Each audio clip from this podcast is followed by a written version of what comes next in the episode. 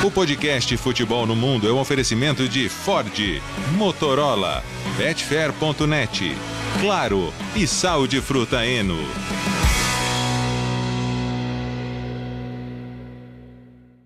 Alô Brasil, lá para você que é fã de esportes, podcast Futebol no Mundo 233 está no ar em clima de título na Espanha e também na Holanda, na França perto e na, Premier, na Inglaterra, na Premier League também acho que pintou o campeão. A partir de agora, o Biratan Leal, Jean Oddi e a presença ilustre de Paulo Calçade para falar muito desse Barça campeão. Olha, tiramos o Calçade é, da cama no meio do seu sono, hein, Calça? É, essa hora da madrugada que a gente grava, né, cara? Mas você sabe bem o que é isso, né? Sim. Antes do meio-dia é um negócio complicado, né?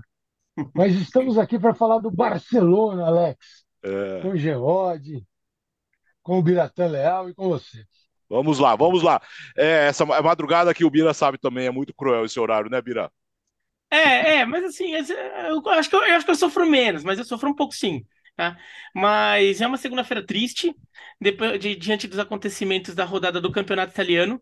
Muito Nossa, triste. Ah. E toda a experiência, é, toda a esperança que eu tinha semana passada que o Verona escaparia rebaixando, não tenho mais, caiu. Essa rodada rebaixou. não, não tem mais jeito. É a rodada para abrir seis pontos, ela termina com zero de vantagem. Exato.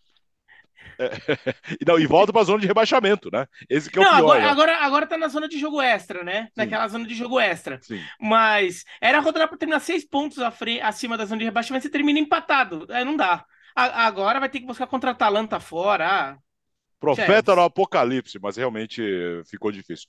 E aí, Jean, tudo bem? Esse ah, horário mas pro ó, Jean... fico, eu tô, tô com camisa aqui de, de rebaixada, que eu, em solidariedade a Rodrigo Jufo, camisa do Southampton aqui, que primeiro rebaixado da Premier League. Exatamente, o primeiro rebaixado dessa temporada. Esse horário pro Jean é tranquilo, né, Jean?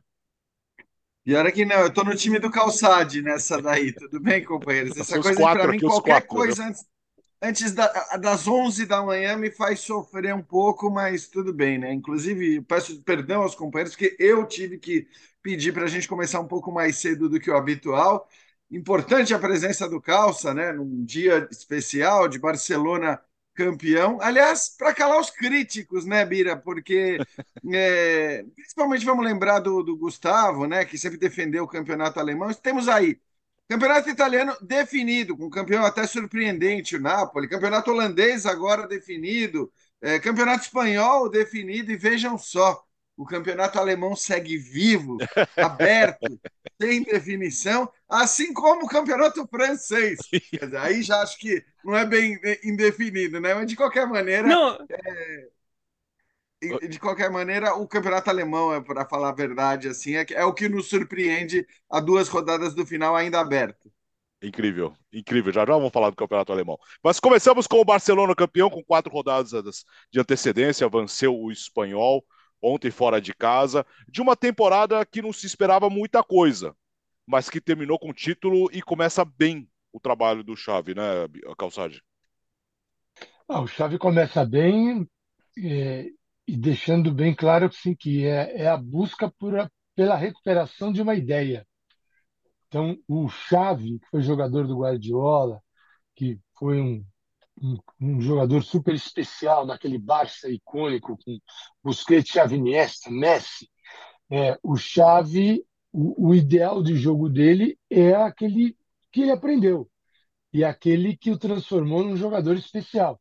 Então ele veio justamente para é, recuperar isso, que é o jogo de posição, que é muito claro, e dentro de uma enorme crise que vive o Barcelona. Então é muita coisa. E esse título pode ficar ainda maior, dependendo do que acontecer com o Real Madrid na Liga dos Campeões. Porque é o seguinte, se o Real Madrid não passar pelo Manchester City, o Real Madrid vai ficar ao final da temporada apenas com a Copa do Rei. Só que, claro, mesmo tendo goleado o Barcelona para chegar à final, mas ele ganhou a Copa do Rei.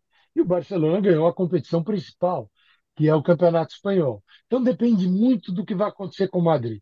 Se o Madrid ganhar a Liga dos Campeões, então, o, o, a temporada no Barcelona foi ok.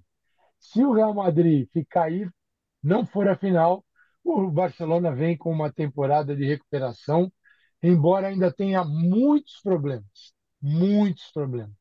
Problemas para poder contratar jogadores, para poder criar espaço no orçamento, para pagar os salários. Então, diante disso, o título é gigante, mas é um Barcelona repleto de limitações e é triste ver, viu, Alex? Mas vai demorar um tempo para ajeitar a casa. Fala, fala, Bira. É, é, curioso é que o Barcelona conquista um título de um jeito bem diferente do que foi boa parte da campanha do Barcelona, né? Dando um certo show e, depois tomando gols, né? Porque foi um Barcelona que mostrou um futebol em evolução e eu acho que não é porque foi campeão que a gente tem que mudar o fato de que é, a visão de que é um time que ainda está em evolução, é um tipo de futebol que o Xavi ainda quer implementar e até por isso não ele, ele não é praticado da, da, da forma ideal. Ele é um time que, por exemplo, ainda sofre muito ofensivamente, perde muito gol, é, nem sempre consegue se impor com tanta facilidade, mas compensa com uma defesa muito forte. Tanto é que bateu recordes de vitórias de 1 a 0 na, em La Liga e, e, e, e, com base nisso, né, nessa defesa que não tomava gol, foi conseguindo algumas das, algumas das vitórias que talvez nem conseguisse num, num, num cenário que a defesa fosse um pouquinho mais comum, porque essa defesa do Barcelona não é uma defesa comum, é uma defesa histórica.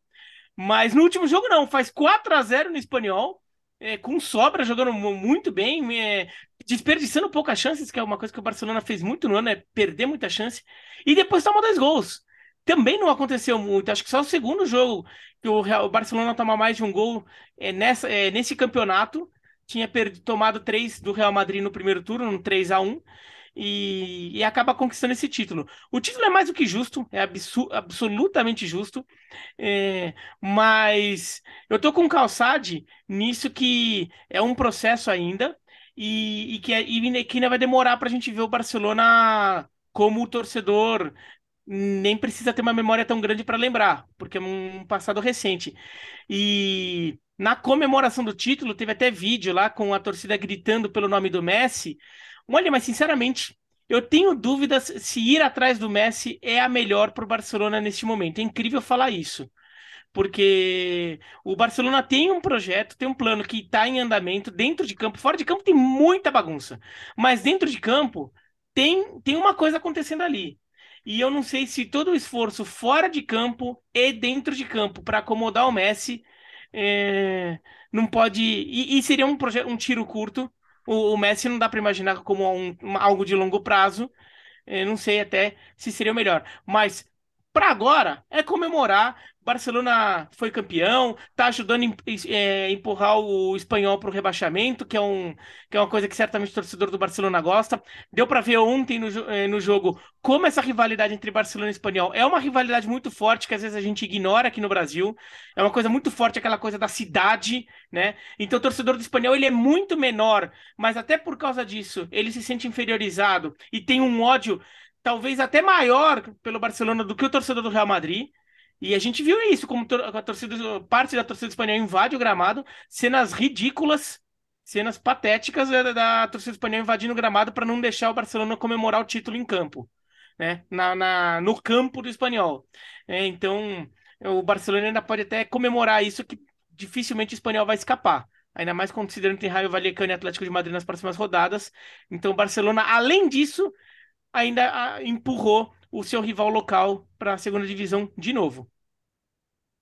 É, eu acho assim, começar pelo lado bom, né? Porque, afinal de contas, o Barcelona foi campeão ontem. E, é, e de fato, estamos é, falando de um título espanhol importantíssimo, sobretudo né, depois do que aconteceu no cenário europeu, que chega com uma defesa histórica, como disse o Bira, a gente está falando de uma defesa que tomou 13 gols em 37 em 34 jogos, é um negócio impressionante, é uma marca impressionante, não tem defesa na Europa que se aproxime da defesa do Barcelona, o que de alguma maneira é até curioso, né? Pelo, pelo, por quem é o técnico, pelo que a gente imagina do jogo do Barcelona. Então, é quase que um Barcelona campeão meio ala Atlético de Madrid, nesse sentido especificamente, de olhar campanha e, e números de gols feitos, números de gols sofridos. Mas eu acho que tem outras coisas positivas aí, que é, primeiro, você olhar para a média de idade dessa defesa histórica e perceber que os caras têm uma média de idade de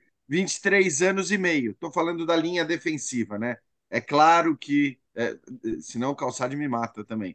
É claro que se defender não depende única e exclusivamente dos quatro defensores, mas é, nós estamos falando de uma defesa que foi muito bem, uma defesa renovada que, que, que, que tem essa marca histórica e que tende a permanecer. Você, nós estamos falando de Pedro e Gavi, que tem respectivamente 20 e 18 anos e que, portanto, também tem muito a dar ao Barcelona, e, e jogadores que, até pela própria natureza, a tendência é que continuem é, no, no clube. Então, tem muita coisa positiva aí. A juventude do time que foi campeão espanhol, a maneira como venceu, pelo menos do ponto de vista defensivo, e enfim, acho que tem mais é que comemorar, tem mais é que vibrar. Lamentável isso que o Bira citou, né? Quer dizer, a torcida do espanhol invadir o gramado para impedir os jogadores do Barcelona de comemorar um título. É um negócio completamente lamentável, lamentável. Nesse sentido, o extracampo não foi um bom ano para o futebol espanhol, né? Eu acho que a gente olhando para o que aconteceu nesse jogo, a invasão de gramado, o caso Negreira, é, todos os episódios com o Vinícius Júnior, acho que não foi um ano legal, não foi um ano legal, mas o Barcelona tem o seu motivo para comemorar.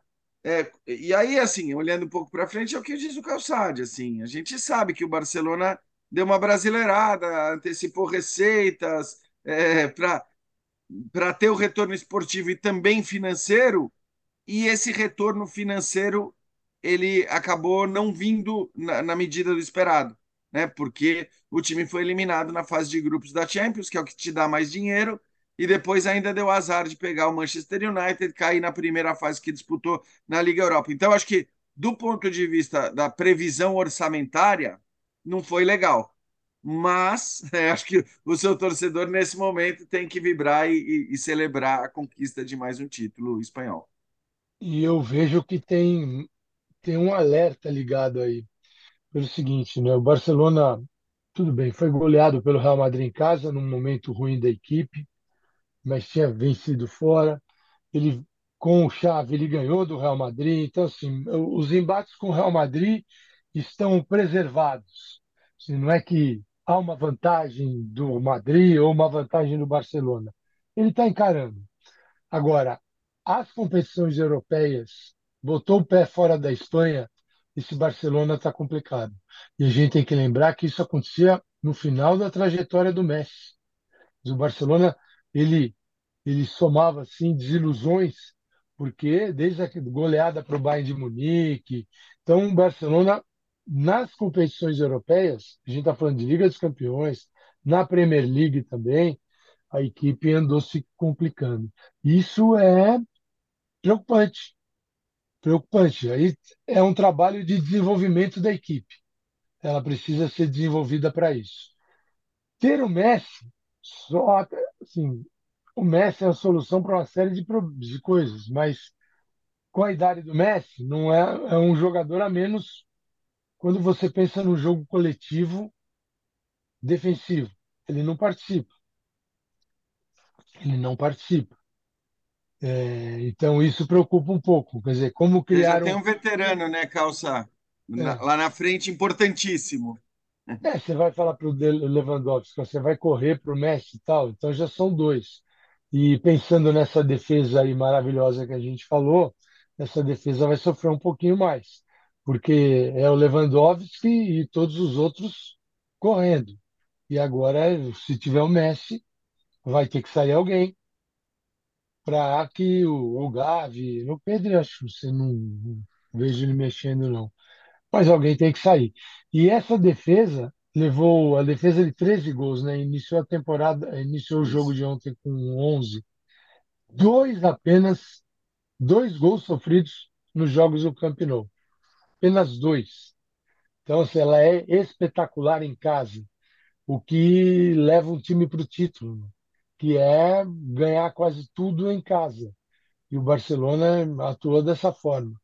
Então, isso foi realmente notável desse time do Chave, tem Koundé, que é um excelente zagueiro, lateral direito, Araújo, Ontem jogou com Christensen, que faz parte da defesa, esse trio, né?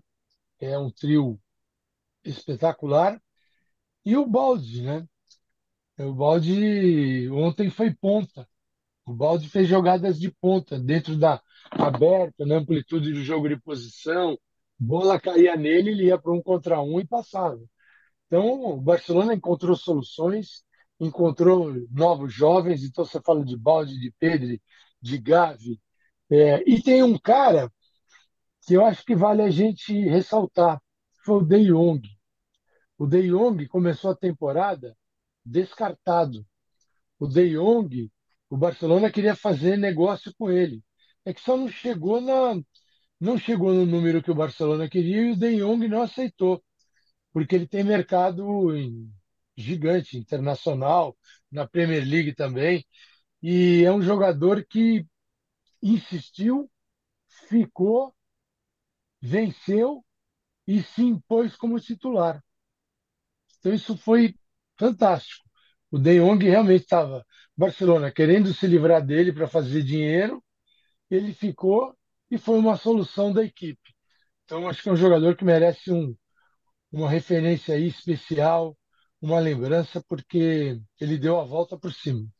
É, o, eu acho até que em relação ao Messi, quer dizer, eu entendo completamente o que o Bira falou e, e faz sentido, né? Ainda mais você olhar que tem um time jovem, um time que tem questões para arrumar, a questão tática que o Calçade acabou de citar. O problema é que o Messi, do ponto de vista simbólico, voltar para o Barcelona, eu não estou nem falando do quanto ele pode, que é meio redundante falar do quanto o Messi pode acrescentar, que seja por uma ou duas temporadas, a gente não sabe exatamente quando que ele vai ter a queda brusca, né? E, e não dá para dizer que foi nesta última temporada, porque a gente viu o que ele fez na Copa do Mundo, ainda que em, em jogos específicos foi absurdo o que ele fez na Copa do Mundo. Então, o Messi, para momentos específicos, que seja para, sei lá, nos jogos de Champions League, ele pode ser um cara ainda a fazer toda a diferença do mundo. Não vai fazer nas 38 rodadas do Campeonato Nacional. Mas deixa isso de lado, não vou nem entrar nessa questão. Embora isso seja importante pensando em Champions, que te traz dinheiro do qual o Barcelona precisa. Mas do ponto de vista simbólico, é demais, né? É uma puta história. É um negócio que assim, você vai e fala, cara, o Messi voltou ao Barcelona, o Messi encerrar a carreira dele no Barcelona. Eu sou um romântico, no futebol, pelo menos eu sou um romântico e, e, e adoraria ver isso acontecendo. Acho que tem um peso, tem um valor. Nós estamos falando de um dos maiores jogadores da história do futebol, que nasceu no Barcelona e que se encerrasse sua carreira no Barcelona seria uma coisa linda. Só que, assim, cada vez está mais claro, até pelo contexto do Barcelona, que não é o do City, do Newcastle ou do PSG, está tá cada vez mais claro que se isso acontecer, tem que ser por um desejo do Messi. Não dá para o Barcelona falar, ah, bom, agora eu vou vender o De Jong, agora eu vou vender o Pedro, eu vou vender o Gavi, vou, vou me desfazer de um monte tavam, de. Estavam falando jogador... no Rafinha, né? Que tivesse, teriam que vender o Rafinha, por exemplo, para abrir espaço. Exato que, que também acho que é bem discutível. Ou ele voltaria por dizer. amor, né? É isso, ele teria que voltar por amor, é isso, ele teria que voltar por amor. Não estou é, dizendo que ele não vai receber nada, que vai ser um jogador que tem que atuar de graça, até porque ele pode ganhar uma fortuna por mês indo para a Arábia. Agora, tem que partir muito do Messi esse desejo de, não, tudo bem, vou abrir mão da grana aqui. Não que o Messi tenha que fazer isso, só para deixar claro, o Messi faz o que ele bem entender da vida e já prestou todos os serviços que, que devia prestar ao Barcelona, já entregou ao Barcelona tudo que podia, mas acho que assim, o Barcelona, por mais que seja uma coisa, enfim, é triste, de repente, o Messi escolher como seu destino último não um clube que não o Barcelona, eu acho que o Barcelona tem que ser racional. E depois, a, a festa, a questão emocional lá para frente, o Barcelona fará todas as homenagens que o Messi é, merece. Mas, é, enfim, eu gostaria que isso acontecesse. Seria lindo, mas emocionante. o Barcelona mas... tem que fazer esforço por isso. Por uma, por uma questão simbólica, já que o Jean falou um pouco nesse, nesse âmbito, é, se o Messi voltar, e daí então esse simbolismo não, não fica tão forte. Mas se o Messi não voltar, também é essa campanha do Barcelona marca um fim, um fim bonito, um fim com um título e com um título com autoridade, é, daquele, daquele grupo do, do Guardiola, que, que ganhou várias Champions League, que redefiniu o futebol mundial, porque no, nesta temporada o, o, o, Busquets encerrou a carreira, é, a, a passagem dele pelo Barcelona, né? Ele vai, vai jogar no outro clube, então a trajetória dele no Barcelona se encerrou agora. Ele que, por enquanto, é o último remanescente daquela geração, a não ser que o Messi volte. Se o Messi voltar, daí, daí ele continua, é, daí volta a ter um representante, representante daquela geração. E porque parece tão distante isso, mas nesta temporada, o Piquet também foi campeão. O Piquet jogou pelo Barcelona nessa temporada, até jogou mal, inclusive, mas, mas ele jogou, né? É, teve problemas na Champions League, mas esse o Piquet também deve, de alguma forma, fazer parte das festividades ali, ganhar o bicho do título, alguma coisa assim. E ele que teve um final de passagem muito conturbado e um pós um pós-carreira bem conturbado também, com vida pessoal, música da Shakira, sei lá das quantas, mas é um jogador importante da história do Barcelona que jogou muita bola no seu auge e, e, é legal ver que a passagem dos dois ali vai um último sabor dessa geração é, gloriosa do Barcelona que ajudou a redefinir o futebol mundial. É, termina com, com um título desse peso. Mas vamos ver se o Messi volta, porque se o Messi voltar, e... então é, ainda tem mais um saborzinho daquela geração. É, e, tem, e tem aí o legado, né? Porque tem um, te, um jogador daquela geração Sim, no banco de reservas. Isso é muito legal também, e, né? De alguma olhar... maneira, parte 2 e olhar Pedro e Gavi jogando, vocês percebem a ideia de legado, de continuidade, né, de passagem de bastão. E, e, a partir de agora, com esse título, que ajuda muito, olhando para a próxima temporada, Calçade, precisa contratar, porque, como você disse, para as competições europeias pode faltar, mas uma largada tem. Como resolver essa questão da calculadora, hein? Alex, essa aí, essa é a coisa mais difícil que o Barcelona tem para enfrentar, porque ele é absolutamente controlado, né? É, para o torcedor que não acompanha muito, é, ele não tem muita noção do que está acontecendo, porque aqui no Brasil não existe nenhum controle de nada, né? Por exemplo, se um se uma SAF, vou dar um exemplo, se uma SAF chegar aqui no Brasil e quiser colocar um bilhão de reais no clube, ela coloca. Dois, coloca. Três, coloca. Você precisa ser louco, mas se quiser, põe. Você não vai chegar num clube europeu e vai colocar, injetar dinheiro, por exemplo, que é o grande problema que eles enfrentam com os clubes estados. Vai, o, o Emirados Árabes, o, no Manchester City, a, a família real lá da Arábia Saudita no Newcastle. Você, você tem limites. Você tem que. Ou deveria ter, né? É, deveria ter. Sim, vale para alguns, não vale para outros. É meio, isso aí na Europa é bagunçado, né? O PSG, né, bota dinheiro, o Qatar põe dinheiro adoidado, e esse é o grande perigo que eles correm. Então, competir contra esses clubes não está sendo fácil e ele tem o controle da liga. Né? A liga faz um controle, eu não diria nem que é secundário, eu acho que é um controle primário. Ele é pior do que o da UEFA, porque o Messi saiu do Barcelona justamente em função disso.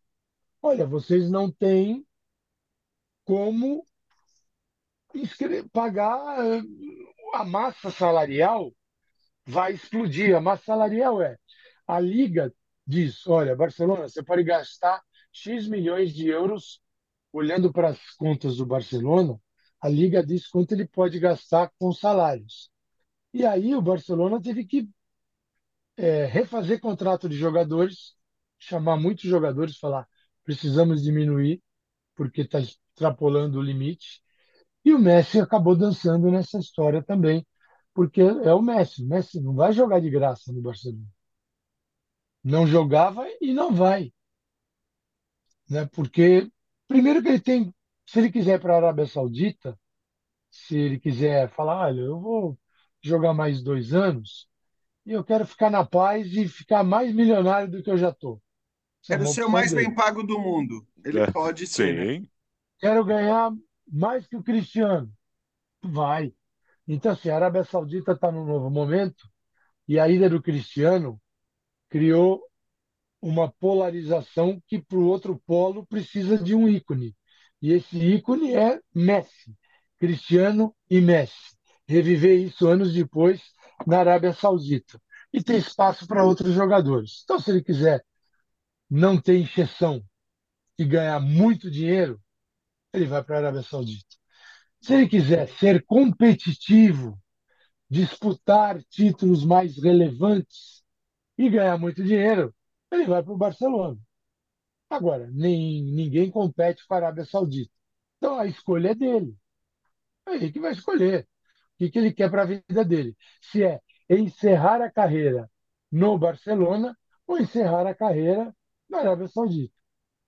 Ele, ele pode, de repente, resolver o problema do Barcelona dizendo assim, ó, para os árabes, eu só vou se vocês pagarem 250 milhões de euros no Gavi e trouxerem o Gavi também. Aí ele vai tirar o Gavi do Barcelona, mas pelo menos ele faz um favor ao Barça no sentido de resolver o buraco financeiro. Mas assim, é, brincadeiras à parte, acho que pensando um pouco no Barcelona, a gente tem que lembrar também que assim, os indícios do caso Negreira lá, eles são muito claros, né? Tudo bem, a gente sabe que as regras do futebol europeu, eles valem para uns, não valem para outros.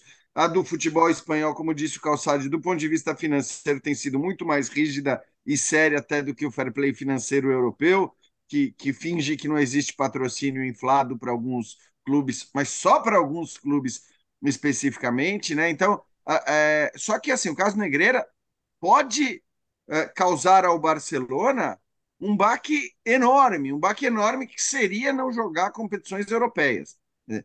Poder ficar de fora das competições europeias, não jogar uma Champions League, por exemplo, eu não sei, de novo, eu sempre duvido muito da, das punições mais sérias para certos clubes, até pelo, em alguns casos pelo dinheiro que tem, em outros pelo tamanho que tem.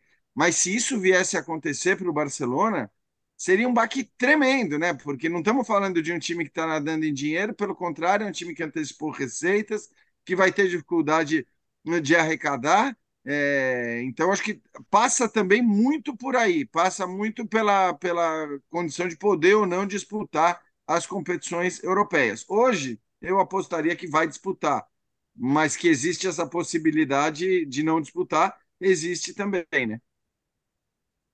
Uh, vamos falar rapidinho, só para. Estamos na segunda-feira já, amanhã tem as semifinais da, da Champions. Vem aí nesta terça Inter e Milan, e na quarta-feira Real Madrid e City. Calçade, o Real Madrid que não brilhou, não jogou um futebol lindo, maravilhoso, mas está na, tá na semifinal da Champions. Não ganhou o Campeonato Espanhol, mas está lá competindo mais uma vez. É lógico que dessa vez não teremos as noites mágicas do Bernabéu, porque a decisão vai ser uh, em Manchester. Mas está aí, né? Está na boca de, de repente, se vencer, está na final de novo. É, você nunca deve desconfiar do, da capacidade do Real Madrid de superar adversários em competições europeias. É, da, mesma, da mesma forma que eu disse que o Barcelona tem uma certa dificuldade, e isso está registrado nos eventos, nos números, nas últimas temporadas, a, as competições europeias têm sido muito pesadas para o Barcelona, para o Real Madrid, assim, as coisas não estão bem, mas o Real Madrid, do nada, ele tira vitórias, ele tira lances incríveis. É mais difícil. É mais difícil. Mas uma jogada espetacular do Vinícius ou do Rodrigo, gol do Benzema. Então é bom, é, é preciso respeitar o Real Madrid. É, acho que está mais difícil, que as chances do Manchester City são maiores. Mas a gente não. Acho que esses dois já superaram questões de mando de jogo, de onde é o jogo, se é na casa desse ou daquele. É, time como o Real Madrid não sofre. O Real Madrid vai sofrer porque vai jogar em Manchester? Não vai. Então, acho que é bom respeitar. É bom respeitar. E Inter e Milan, impressionante o que a Inter fez, né? A Inter poderia ter resolvido a classe, são quatro tempos, né? Imaginar quatro tempos. Claro que você pode estender essa classificação, mas são dois jogos, quatro tempos. No primeiro tempo do primeiro jogo, a Inter poderia ter aplicado uma goleada no Milan e, sabe, mandar o time reserva para disputar o segundo jogo. Mas isso não, a Inter acabou não, não, não construindo uma vantagem tão grande. Mas Se o segundo jogo for parte daquilo que aconteceu no primeiro, fica muito difícil a gente imaginar uma reação do Milan. Por onde vem essa reação?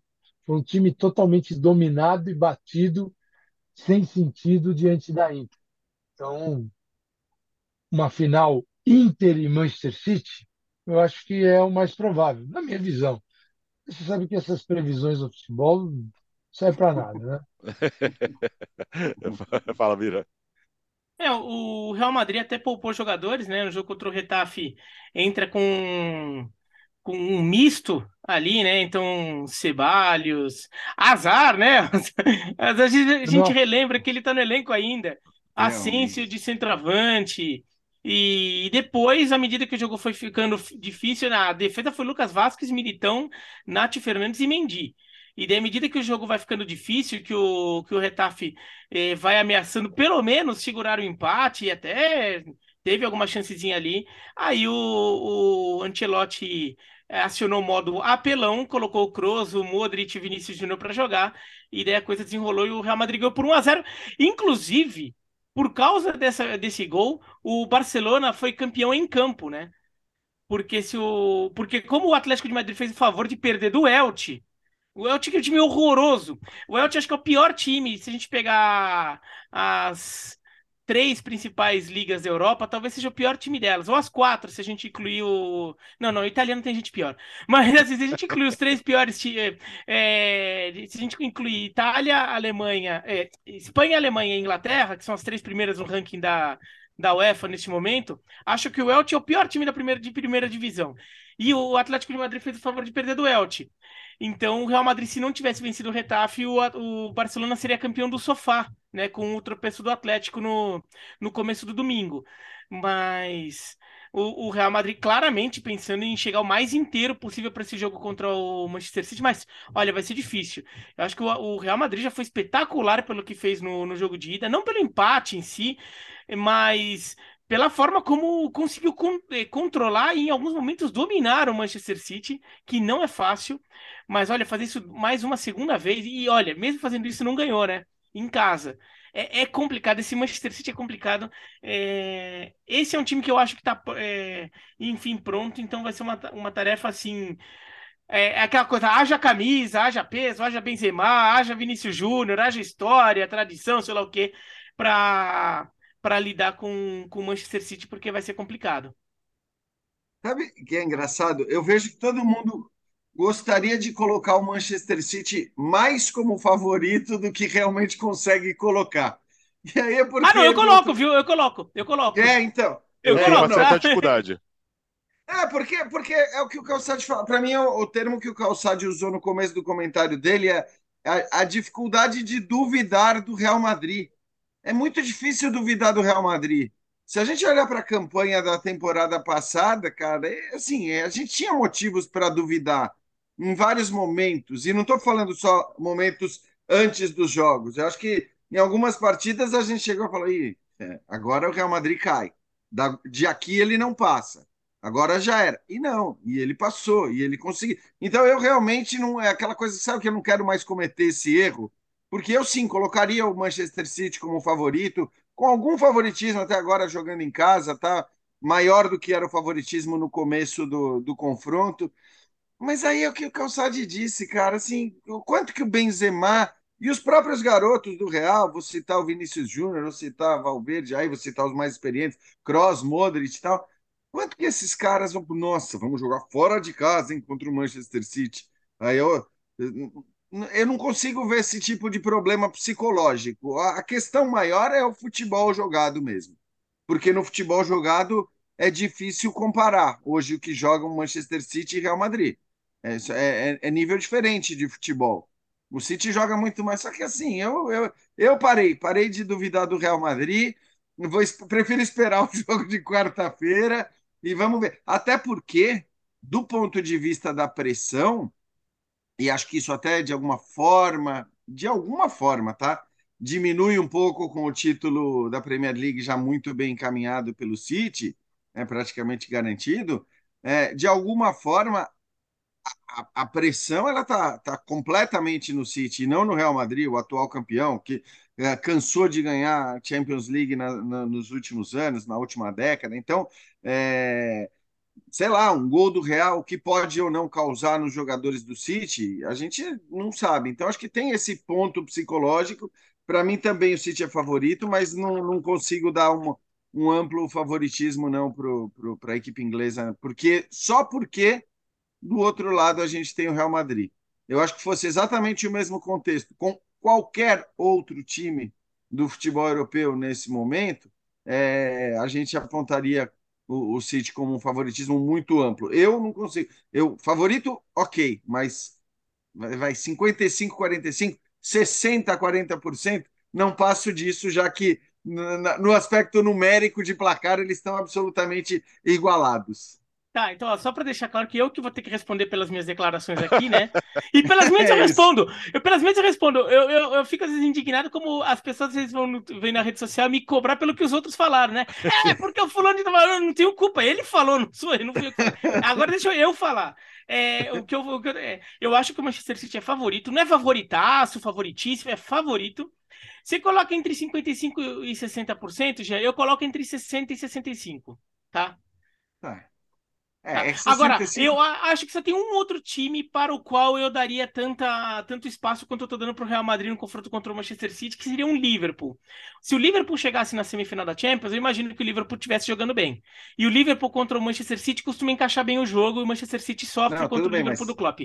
Jogando único... que estão jogando qualquer... os times hoje, né? É, jogando que estão jogando os times hoje, qualquer outro time que vai enfrentar o Manchester City, eu daria 70-30 pelo menos é, para o City. Isso. isso. É... Agora, o, o, o Jean, bom, o favorito mesmo, né? Mesmo, como você falou, é o City, que pode já ser campeão no próximo final de semana, depois uhum. da lambança do Arsenal contra o Brighton. Então, matematicamente, o City pode ser campeão no final de semana, ou no sábado, se o Arsenal perder para o Nottingham Forest, ou se o City vencer o Chelsea. O Chelsea, pelo jeito, terá o Maurício Pochettino, né, Jean? É, é, é, o Chelsea terá Maurício Pochettino, mas é, hoje em dia não é a missão das mais difíceis vencer o Chelsea, então é, o City é campeão inglês, né? Agora acho que essa dá para dá, dá para falar e esperar para ser cobrado caso as coisas não andem, mas acho que o título da Premier League está resolvido depois desse fim de semana. Eu acho que isso não tira os méritos do trabalho do Arteta, do que fez o Arsenal, mas é, acaba sendo uma temporada muito dura, muito decepcionante, muito triste. Positiva, eu até acho, do ponto de vista técnico, do aspecto da evolução para o Arsenal, né? Porque ninguém imaginava o Arsenal brigando, sendo o Arsenal o, o postulante a tentar roubar o título do Manchester City nessa temporada. Eu acho que quase ninguém, pelo menos, imaginava isso. Foi o que aconteceu mas aí eu acho que é triste porque para o Arsenal, porque não teve nenhum prêmio de consolação, vamos dizer assim. Não teve uma Copa como o Manchester United tem, uma já, e pode até ter outra, caso consiga derrotar o City, embora o City também seja favorito para a Copa da Liga. A, a, Liga Europa, principalmente, né? A gente olhava para o Arsenal jogando o que estava jogando, sabia que, claro, que o foco principal estava é, na Premier League, mas se tivesse continuado e avançado para as semifinais da Liga Europa, seria um fortíssimo candidato a conquistar esse título. E aí você ia olhar para o Arsenal para a temporada e ia falar: pô, o Arsenal foi o vice-campeão da Premier League, foi o único que conseguiu incomodar o Manchester City e ganhou o seu título. Ganhou um troféu, ganhou a Liga Europa. Não é o que vai acontecer. Então o Arsenal vai terminar a temporada sem nenhuma conquista é, isso não desmerece o trabalho do Arteta, evidentemente, mas acho que acaba sendo sim muito muito duro para quem fez a temporada que fez. E, e cara, assim, vou até esperar e guardar para a gente falar do City campeão na, provavelmente na, na, na, próxima semana, né? Porque é chovendo molhado praticamente. Falar do que o Guardiola faz e do que esse time faz e da, da era do Manchester City sob o comando de Pep Guardiola é chover no molhado. Então, assim, eu gosto de, de até esperar os números para a gente atualizar o que, o que tem sido essa era, o que é, acima de tudo, e para mim é cada vez mais claro, esse treinador, né? Entra ano, sai ano, por mais que o De Bruyne jogue, por mais que o time contrate o Haaland, é, o grande nome do Manchester City é Pepe Guardiola. Diga, Calçade. É, não, ele não, não é um treinador apenas que traz os melhores jogadores e bota para jogar. Ele traz, no caso do, do Haaland, é uma sacanagem, né? Ele já era, ele só foi no City o que ele era antes de chegar no City. Então, mas é o jogo do Manchester City tem um contexto especial, riquíssimo, que o Guardiola, o Guardiola consegue construir e que o Arteta também cons conseguiu construir no Arsenal. É, é, só não vai ganhar o título, mas conseguiu, conseguiu disputar o título. E a Premier League esse ano tem um, um, um abismo entre os dois primeiros, o City 85, o Arsenal 81 pontos, e aí vem o Newcastle, que é o terceiro, que é uma grande surpresa, porque teve um investimento e ele o investimento fez o time alcançar um rendimento imediato, né, da Arábia Saudita. Tudo bem, se ele vai terminar em terceiro ou não, o, o, Manchester, o Manchester tem 66 e o Liverpool 62. Então tem um abismo aí, de 81 do Arsenal para 66 do Newcastle. E ainda as últimas rodadas, três para alguns, o Brighton tem quatro rodadas, né? Premier League também, nesse ponto, é, uma, é um negócio é, assim, não, é um negócio des, é. desesperador, né? Porque tava olho, bati o olho aqui, Brighton, 34 rodadas, 34 jogos, né? Então ele tem quatro rodadas ainda para fazer. É que uma Arsenal, é contra o Manchester 36. City, né? É. é que é uma das rodadas é contra o Manchester City e o, e o, e o, Arsenal 36. Então a diferença hoje do City para o Arsenal é de quatro pontos. O que teria que fazer o Arsenal? Ganhar dois jogos, ir a 87 pontos e torcer para que o City, em três partidas. Passar um ponto. Não tem uma. Ah. Então já era, né? Já era. Mas isso eu, depende muito como o torcedor vai inter, interpretar isso. Foi uma temporada gigante do Arsenal, uma temporada que não se via há muito tempo, de recuperação. E o Arsenal tem tudo para no ano que vem, no ano que vem, a partir de julho, na próxima temporada, ele repita, ele continue disputando, ele se insira nessa disputa de título, que ele precisa entender o seguinte: o Chelsea, o Chelsea é décimo primeiro colocado, não vai pegar nada não vai pegar nada. O Liverpool hoje é Liga Europa. O Liverpool. Então, ah, o Klopp, então, é uma tragédia. Não. São coisas de um campeonato que os caras são muito bons. E o tempo passa, derruba alguns, como o caso do Liverpool, vai precisar se transformar. Tá, tem aí uma nova missão para o Klopp, reconstruir um novo Liverpool, fazer um Liverpool diferente, ele pode ir ao mercado, contratar jogadores. Então, eu, é assim que eu vejo. Eu acho que foi uma temporada bem bacana da Premier League, principalmente pelo Arsenal. O Manchester City não é novidade, o Arsenal é. E, e o Biro, uh, e que loucura, numa temporada que o City, se vencer as três, vai terminar com 94 pontos. Como que você pega um time, você, você ganha de um time desse? Não tem jeito. É, é, é complicado. E o Manchester City não te dá margem para nada. Eu acho que o torcedor do Arsenal não, não vai sair. Ontem ficou com, com um gostinho ruim na, é, na, na, boca, assim, pela forma como perdeu do Brighton, né? E claramente o time parece que desabou, né? O time vinha jogando bem até, vinha melhor. E a gente até comentou como depois que o Manchester City passou o Arsenal, o Arsenal voltou a jogar melhor. Né, o Arsenal aqui naquela reta final da, da, aproximação do Manchester City, daí quando o Manchester City abre o DRS e, aponta-se na reta e ultrapassa, o, o Arsenal, como o Arsenal estava tendo dificuldade. Mas depois que o City passou, o Arsenal parecia que até ficou um pouco leve e voltou a jogar bem. Fala assim, ah, se não tem que mais jogar pensando naquele cara lá atrás, você só joga. Tem que jogar por você. Só que no jogo de ontem, o Arsenal estava bem no jogo, estava criando oportunidades. O Brighton é um time traiçoeiro. Só que quando sai o primeiro gol do Brighton no começo do segundo tempo, o Arsenal desaba.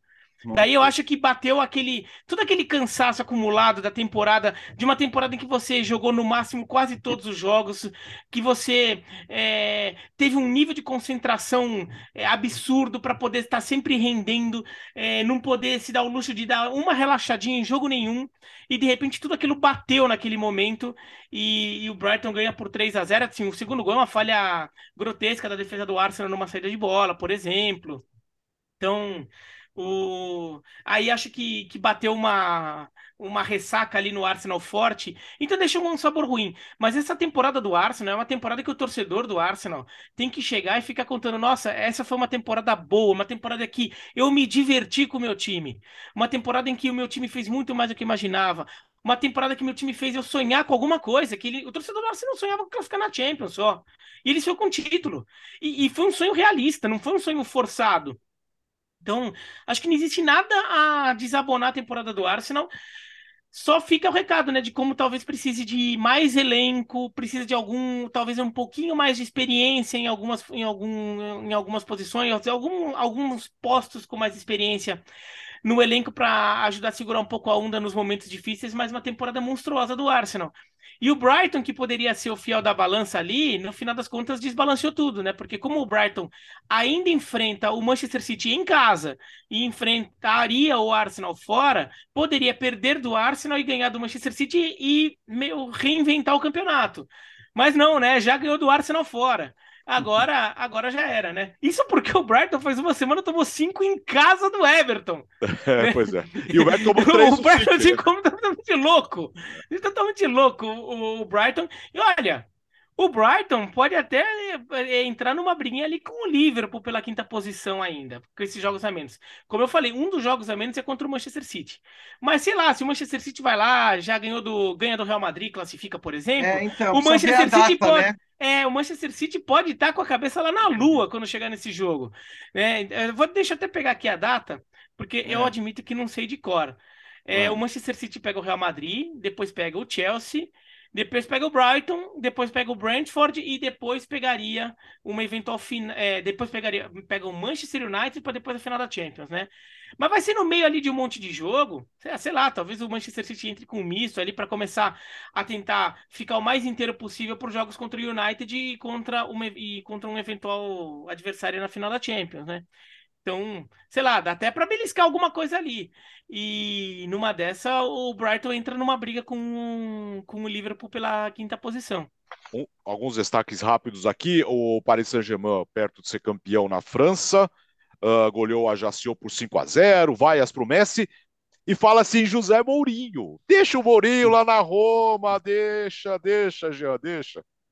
Cara, assim, é impressionante o quanto o PSG é um clube perdido, assim, um rico perdido, o rico que não sabe para onde olhar. Ele precisa resolver exatamente que tipo de elenco ele quer montar, que tipo de técnico ele quer ter para para comandar esse elenco, porque assim, cara, eu assim, como vocês sabem, acompanho bem de perto o trabalho do José Mourinho na Roma. É, acho que ele tem méritos indiscutíveis e enormes no que está acontecendo com a Roma. Quer dizer, ele conseguiu fazer a Roma ganhar o seu primeiro título continental, ainda que tenha sido um título da Conference, né, que é a terceira competição e, e, e então recém-criada ali pela UEFA. Mas claro que ele tem méritos enormes. Ele tem o mérito de ter juntado todo mundo, ele tem o mérito de ter é, feito com que determinados jogadores fossem para Roma e que não iriam se não fosse José Mourinho. Eu estou falando do, do Dybala, evidentemente, eu estou falando do Matite, eu estou falando do Hinaldo, o próprio Smalling. Esses são caras que verbalizaram isso que eu estou dizendo, tá? Então, assim, o Mourinho teve o mérito de levar esses caras para o clube, de, ou de pelo menos ajudar a convencê-los a jogar na Roma. Ele fala né, de uma maneira ali que ele. E talvez essa seja a ideia, né? Ah, bom, mas o Mourinho ele vai chegar e vai pôr ordem nesse galinheiro, né? É, e vai, vai fazer os caras, eh, os caras agora se comportarem e tal. Acho uma ideia talvez muito equivocada, porque uma coisa é você fazer isso na Roma, com bons jogadores que a Roma tem, eu não discuto a qualidade do elenco da Roma, mas uma coisa é você fazer isso com os jogadores da Roma, outra é você chegar falando do jeito que o Mourinho fala hoje, e para mim ele passa do, do ponto muitas vezes, né? até depreciando os próprios jogadores e o elenco que tem. Ele, ele parece passar do ponto algumas vezes, mas ele tem um tamanho lá né, né, com aqueles jogadores. Não estou nem falando com a Roma, porque, com todo respeito ao PSG, não dá para falar ah, o PSG é gigante a Roma é menor. Não, não é verdade isso. O PSG é multibilionário e a Roma não. Essa é, talvez seja a grande diferença entre, entre os dois clubes hoje. Mas você tem uma diferença no nível dos jogadores que um e outro contratam. E eu acho que, assim, claro que o PSG precisa de um técnico é, para pôr ordem naquela bagunça, né, para fazer com que os caras assim, respeitem o clube, considerando o clube algo acima deles. Então você precisa desse técnico, mas você precisa de um técnico que tire também da qualidade do elenco o jogo de futebol.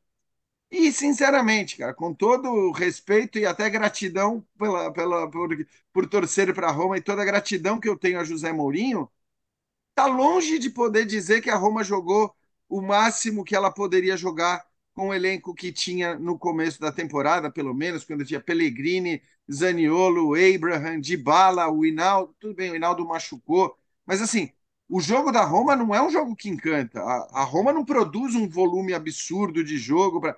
E o PSG precisa fazer isso. O PSG, tendo todo o dinheiro do mundo à disposição, podendo comprar uma seleção mundial, precisa de um técnico que tire deste time a máxima qualidade de jogo. E isso não é, hoje, para mim, ah, e talvez nunca tenha sido, a principal qualidade do Mourinho. O Mourinho é um técnico de outras qualidades que cabe, talvez, para outros times. Não para mim, para o PSG hoje. É, Ah, o PSG, tem horas que eu olho para o PSG, eu lembro da seleção brasileira 2006. Eu acho que o que o PSG poderia fazer era contratar o Ricardo Teixeira. para dirigir o clube, porque é uma zona. Então, foi o que fez o Teixeira, né? Criou, vendeu tudo né, em 2006. Os tre... É o único país no mundo que treinava mostrando seus treinos para o adversário. Era um negócio maravilhoso. E os caras não estavam nem aí, os jogadores. Os jogadores, quando perceberam, não estavam nem aí.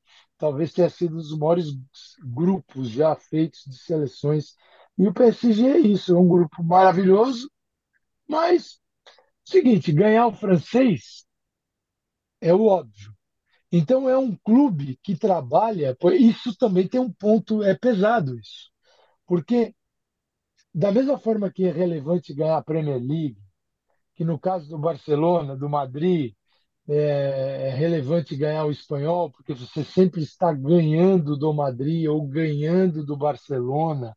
No caso da Inglaterra, você ganha de um monte de time bom.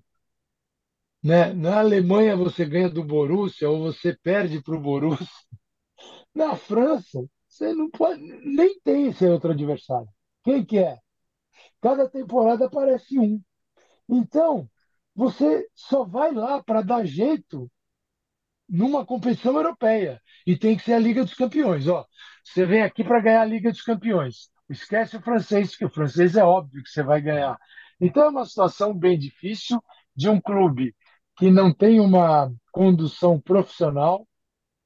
Então, o PSG vai continuar sendo isso. Eu não vejo muitas saídas para ele, não. Uh, Birá, vamos lá. Três destaques. Primeiro, o campeonato alemão. Temos o campeonato sim e vai pelo jeito até a última rodada. Uh, situação seguinte: faltam duas rodadas, o Bayern tem um, um ponto na, à frente do Dortmund.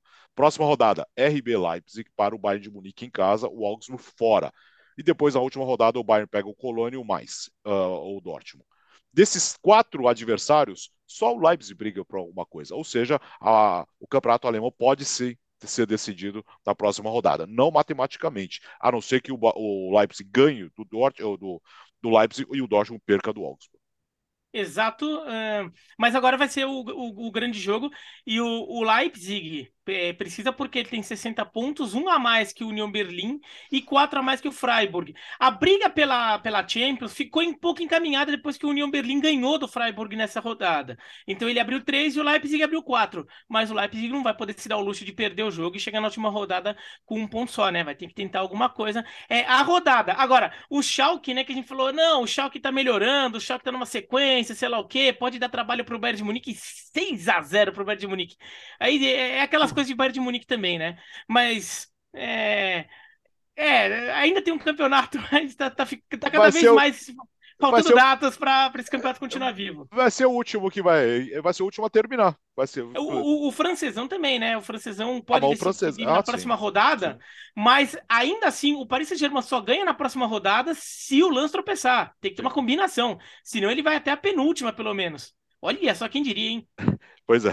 Alô, Gustavo Hoffmann. Francês e alemão. É francês e alemão. É, e na Holanda, temos o campeão, Bira. Isso, na Holanda tem o campeão, o Feyenoord passou o trator ali no, no gol a Red Eagles, é, venceu por 3 a 0 Gol do, o, o terceiro gol foi do Igor, Paixão, né? Ex-Curitiba, que chegou no meio dessa. É, chegou para essa temporada, saiu no meio da temporada passada do futebol brasileiro, é, jogando bom futebol, um jogador que vale muito ficar de olho.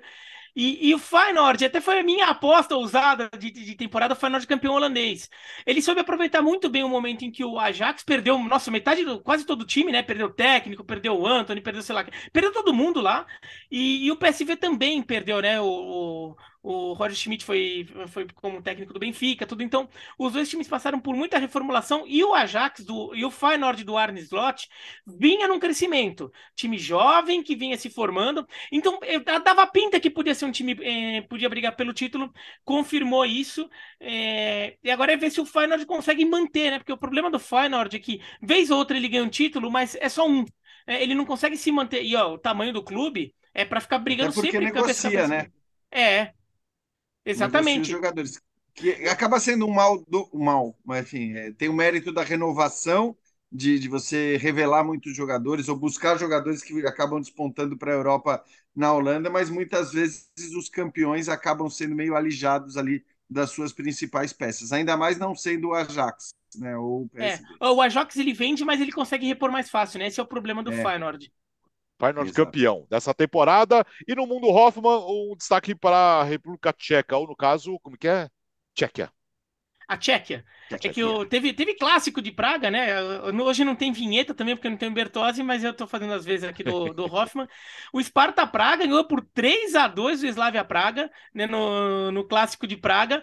É, e, e e foi a segunda rodada do hexagonal final, né, que carrega os pontos da, do, dos, tur, dos três turnos anteriores, como na, na, no Campeonato Escocês.